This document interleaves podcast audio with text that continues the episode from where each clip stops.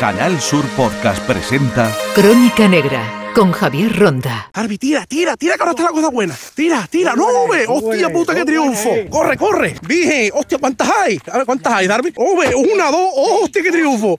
Corre, corre, Antonio, tátela, tátela, tátela para cerrarla, tátela para cerrarla. Venga, a ver, a ver, a ver, venga, tranquila, ya está, venga, tú, tú tranquilito, Darby, venga, venga. te pones nervioso, Darby. Venga, venga, ustedes cogen las latas tranquilos, que las latas no se las lleva nadie, venga. a mí que es más. Sí, pues venga, Antonio, ¿serán más o serán hembras? Baje la ventanilla, por favor. Vale, caballero, caballero, ba- baje del vehículo, baje del vehículo con su documentación, por favor, en la mano. Juan es positivo, ¿eh? Positivo. Porta un arma con silenciador, un zurrón, la mochila. Es este tío, es este tío. Vale, vale, vale, vale. Póngase aquí a mi lado. ¿Qué hace el vehículo, vale? Déjeme su DNI. Me dice usted que viene de ver las reses, ¿no? Qué casualidad. Llevar un rifle con silenciador y un faro. Y nosotros acabamos de ver hace un cuarto de hora a alguien fareando por aquí. Ahí están foqueando. Apaga, apaga toda la luz. ¿Ves? ¿Ves? Van hacia abajo. Van hacia abajo, van hacia abajo, ¿eh?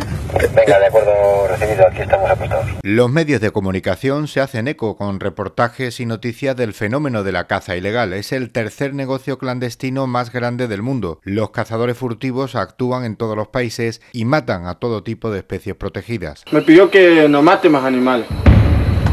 La caza furtiva hace que cada día haya menos animales en nuestra selva. Sargento Ana Prieto, jefatura del Seprona, datos de España. Haciendo balance un poco de las cifras que nos hemos encontrado a nivel nacional en el año 2020, podemos hablar de que el número de infracciones a la normativa sobre caza a nivel nacional eran de 5.350 y en Andalucía de unas 1.606 infracciones. Y luego a nivel penal sí que es verdad que, que hemos detectado aproximadamente unos 215 delitos relacionados con la caza y en Andalucía unos 67. Y hay que poner en valor el dato de los detenidos investigados respecto de estos delitos, porque a nivel nacional se han detenido hasta 252 personas y solamente en la comunidad de Andalucía 98, con lo cual eh, vemos efectivamente que todos los delitos se investigan de manera integral y que se llega al fin de los mismos, viendo eh, y poniendo a disposición judicial a los autores de, de este tipo de delitos. El furtivismo. La caza es una actividad regulada y su ejercicio desde el punto de vista social debe responder a un modelo de gestión eh, sostenible, en consonancia un poco con la protección del medio ambiente y la conservación de las especies, lo cual resulta fundamental eh, por parte nuestra garantizar el cumplimiento de esas leyes y esas disposiciones que las regulan ¿no? y perseguir todo tipo de actividad ilícita que se comete cuando, cuando incumples estas infracciones e incluso cuando cometemos algún delito. En ese sentido, el furtivismo se configura como un problema de primer orden por los múltiples efectos negativos que generan, que van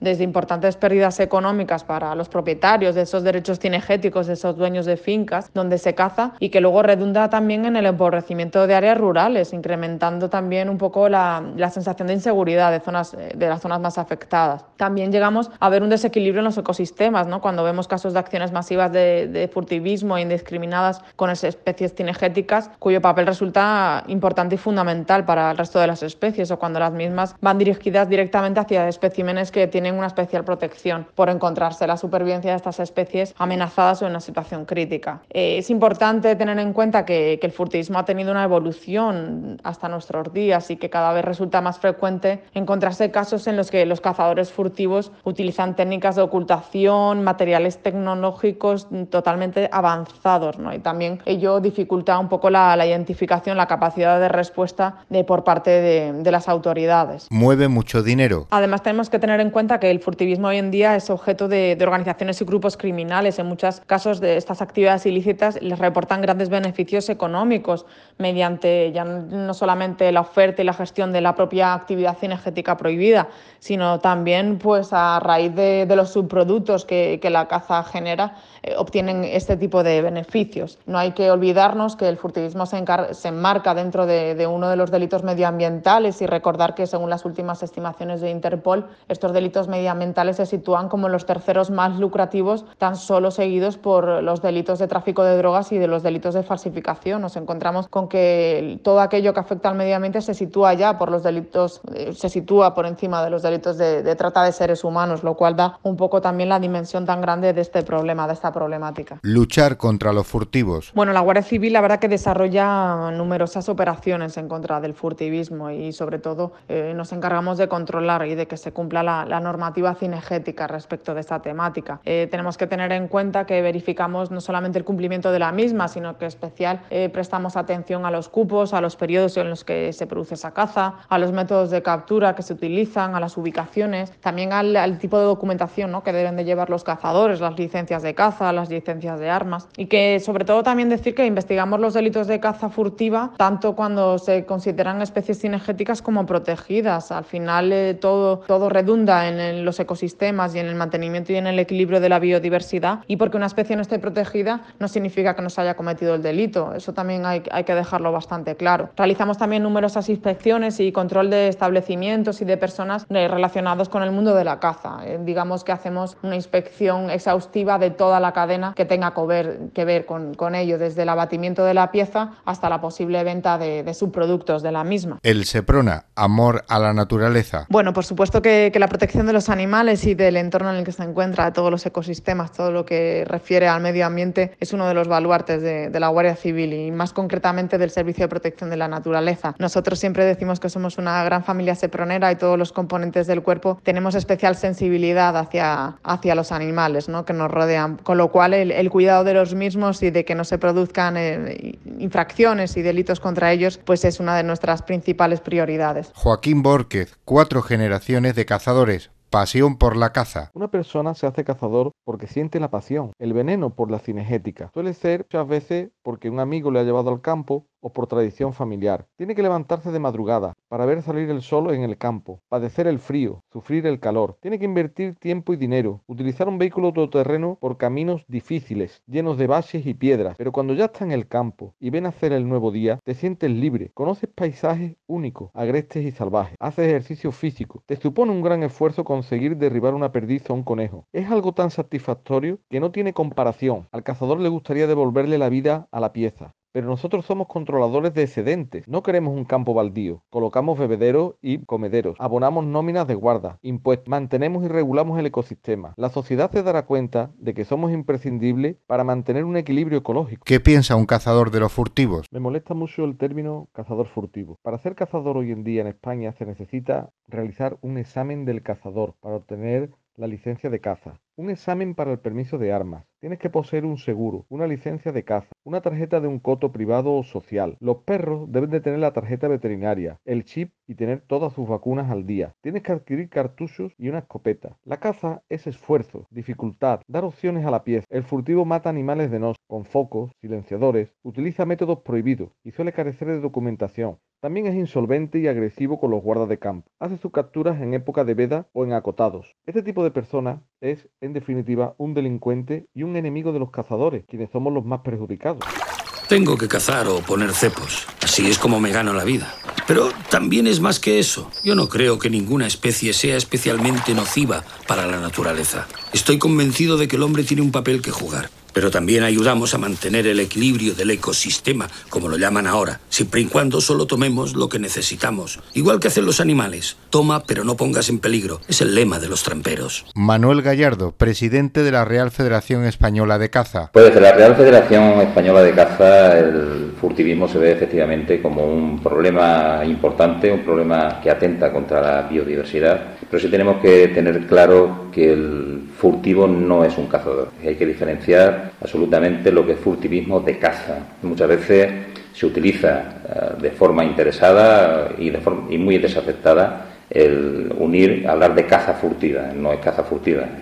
El, furtivo el furtivismo es un delito y por tanto así hay que tratarlo. Desde la Real Federación Española de Caza estamos en contacto y en colaboración con las fuerzas y cuerpos de seguridad del Estado a este respecto y, por supuesto, cualquier comportamiento referido a este tipo de prácticas delictivas pues deberán de ser, obviamente, denunciados, perseguidos, incluso la Real Federación Española de Caza se personará en aquellos procedimientos que entienda eh, como acusación, porque son cuestiones que, no, que nos afectan directamente, afectan a la sociedad, afectan a la biodiversidad y, por tanto, como garantes y custodios del territorio, la Real Federación Española de Caza pues, actuará en consecuencia. Sonidos de chovas, piquirrojas, cuervos y cariblancas.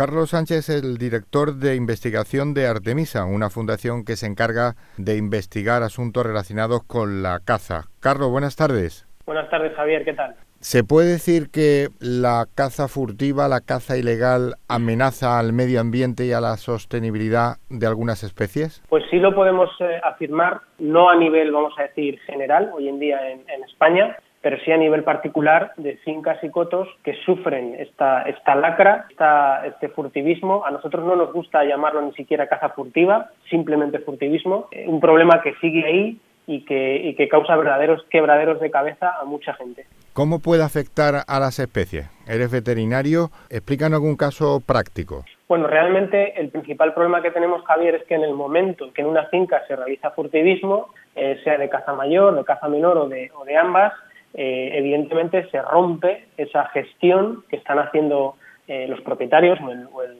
coto social, depende del caso, y se, se, tira por tierra pues todos esos, esos esfuerzos de, esos cazadores y gestores y por otro lado hay consecuencias, puede haber consecuencias en, otras especies. Eso sería lo más importante. Eh, después tendríamos, eh, ¿por qué no decirlo?, eh, esa persecución que todavía se da en algunos cotos sobre especies, especies protegidas, ¿no? que eso también pues es algo que desde Fundación Artemisan perseguimos y, condenamos. Es de verdad un problema muy grande y que tiene repercusiones eh, a distintos niveles. ¿Dónde tiene mayor trascendencia e influencia la caza ilegal, la caza furtiva? ¿En las especies de lo que se denomina caza menor, pueden ser liebres, algunas aves, o en la caza mayor, por ejemplo los venados, los jabalíes? Bueno, pues si, si un poco nos atenemos a, las denuncias, a bueno, la información que vemos en medios de comunicación sobre este tipo de sucesos, eh, pensamos que tiene más, que es un problema mayor eh, en, la, en, la, casa mayor, más a la redundancia. Pero sí es cierto que mm, todavía hay casos en cotos y, esto ha pasado también en, Andalucía de, personas que roban que roban perdices, de personas que cultivean eh, liebres y conejos, pero en global eh, seguimos viendo mucho problema, por ejemplo, pues caza furtiva de, de ciervo, de jabalí, de cabra montés. Es en la caza mayor donde el problema es más grande. Y además esto tendrá un efecto en otras especies. Si desaparece, por ejemplo, el animal de un ciervo o otro tipo de animales que puedan ser la comida de especies protegidas como el lince, al final afecta a toda la cadena. Exactamente. Puede haber repercusiones eh, en muchos niveles, desde, como tú dices, eh, en otras especies que necesiten de, conejos y perdices para sobrevivir. En el caso de la caza mayor, si hay un problema fuerte de furtivismo, pues claro, esos animales que pastan, que, moldean el paisaje, dejan de, existir y hay una, hay una cadena de, de efectos que en determinados casos puede ser muy, muy negativo. Se puede decir que la naturaleza es sabia, tiene una especie de equilibrio en las especies y cuando se altera porque el hombre interviene, porque el hombre depreda y caza ilegalmente y lo que hace es extinguir o poner en peligro alguna de ellas, todo este equilibrio al que me refiero pues corre un grave peligro para la sostenibilidad y el medio ambiente de las especies. Pues sí, no hay duda de que cuando, cuando se practica este, este furtivismo puede haber unas, unas consecuencias muy malas. También hay que decir que hoy en día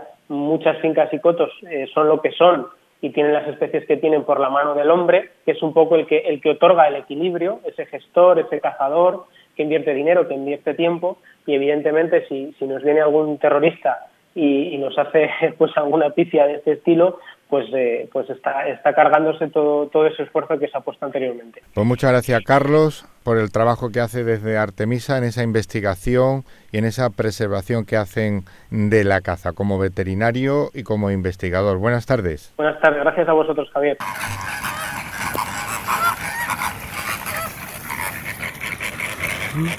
Estamos en la Cañada de los Pájaros, la Puebla del Río, en la provincia de Sevilla, uno de los lugares del mundo donde se puede decir que hay más aves como una especie de reserva natural, con Maribel, que es la bióloga encargada. Maribel, en primer lugar, para ti, ¿qué es la caza ilegal? Viéndolo como una experta en la naturaleza y sobre todo la conservación de las aves. Pues eh, la caza ilegal me parece un ataque flagrante a la naturaleza porque o sea, yo no es que esté en contra de la caza, ni mucho menos, hombre, a mí no me gusta cazar y no me gusta que maten las aves, pero bueno, entiendo que, pero siempre y cuando se haga en las épocas que hay que hacerse, en el horario que hay que hacerse y cobrando las piezas que están por ley.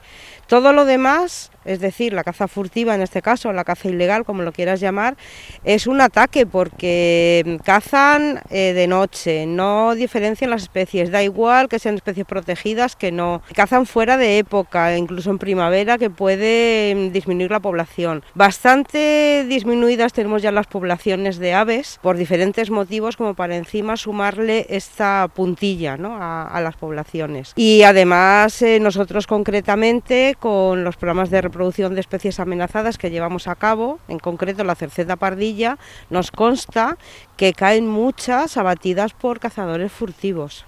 No es el tema de los furtivos, o los plaguicidas, mm, los cables eléctricos, en cualquier caso las aves siempre están amenazadas. Este sonido que tenemos de fondo, un sonido característico de la cañada de los pájaros, es impensable que no exista, incluso en épocas de pandemia y de, coronavirus. Eh, ¿Qué se puede hacer para combatir esta lacra que también existe dentro de la naturaleza, que es la casa la caza furtiva? Pues es una pregunta complicada de responder. Hombre, yo creo que mm, eh, desde la Federación de Caza debiera de, aunque me consta que los cazadores no están a favor de, la caza ilegal, ¿eh? pero desde la Federación de Caza se debiera hacer más hincapié. Federación de Caza junto con las administraciones, junto con Seprona, eh, que yo creo que son los, las tres patas de la posible paliación de este problema, porque yo creo que no se va a terminar con él, y luego concienciación concienciación y educación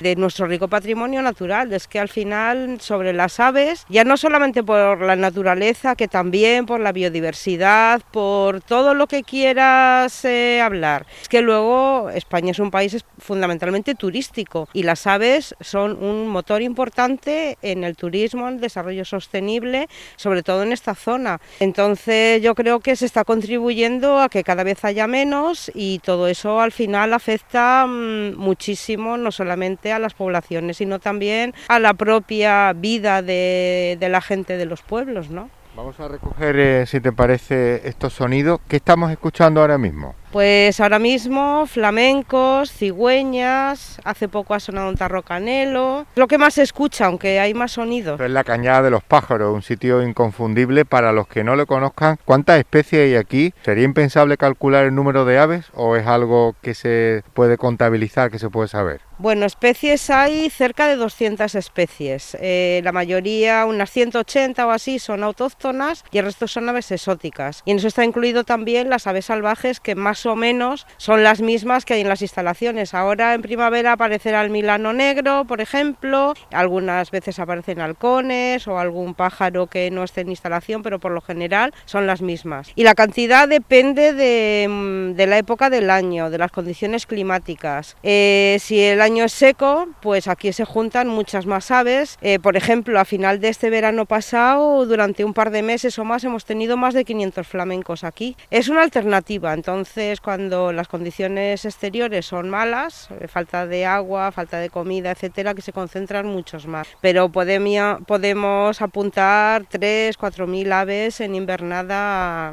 casi con seguridad. Sí, que es un número considerable. ¿Qué curiosidades ha traído la pandemia, el coronavirus, a este espacio protegido de las aves en este rincón de Andalucía y del sur de Europa. ¿Ha habido cosas curiosas que llame la atención para nuestros oyentes? Pues curiosamente, durante el confinamiento total, o sea, en los meses primeros de la pandemia, eh, las aves estaban mucho más, mucho más sociables. Claro, al no tener gente aquí viviendo, eh, o, paseando, pues era todo como mucho más suyo, ¿no? O sea, es lo mismo que ha pasado en todas partes, pero que aquí sorprendentemente también. Y luego el agua, la calidad del agua, el agua estaba mucho más transparente, de la falta de coches y de paso de aviones, que por aquí pesan muchos, se ha notado favorablemente para el espacio.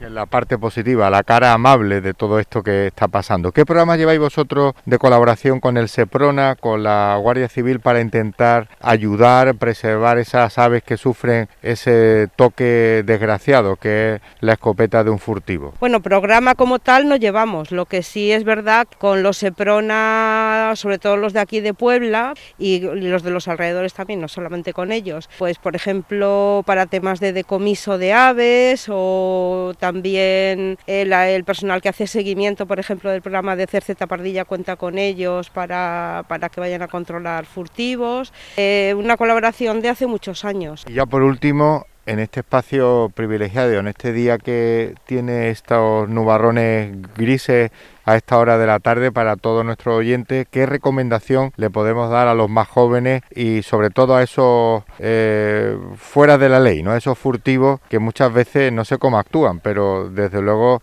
están al margen de todo y no sabemos por qué hacen lo que hacen y perjuicio de la naturaleza. Una cosa es la caza controlada y otra cosa es el furtivismo. ¿Qué recomendación como bióloga, como responsable de este espacio protegido nos puedes dar? Pues yo les diría a los cazadores furtivos que cambien la caza por la caza fotográfica, por ejemplo, ¿no? que van a disfrutar lo mismo y no hay pérdidas de, vidas fuera de, de, su tiempo, ¿no? porque es verdad que hay que cambiar el chip, hay que, hay que reconducir la caza como tantas otras cosas hacia hacia, otro sentido para que todo, para que luego nuestros nietos, bisnietos, etcétera, puedan disfrutar de lo mismo que nosotros. Y no creo que es muy egoísta. Un sitio sin ave es un sitio sin vida. Lo hemos visto en la película, en el cine, cuando llega ese fin del mundo, ese apocalipsis. Nos hemos fijado mucho en la imagen de que si aparecía un pájaro volando era símbolo de que había vida. Por cierto, en la mascarilla, ¿qué ave lleva? No la sé distinguir. Pues es una grulla. Una grulla, ¿no?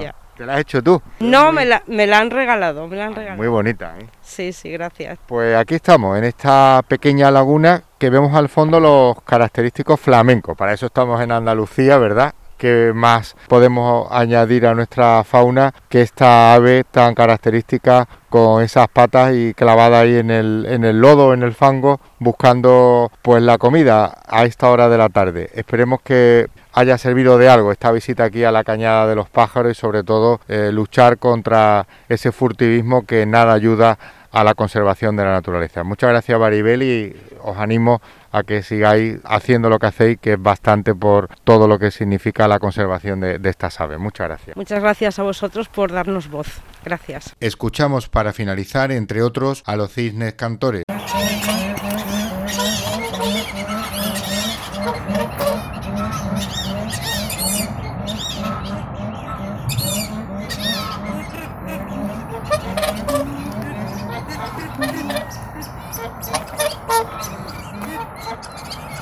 Thank you.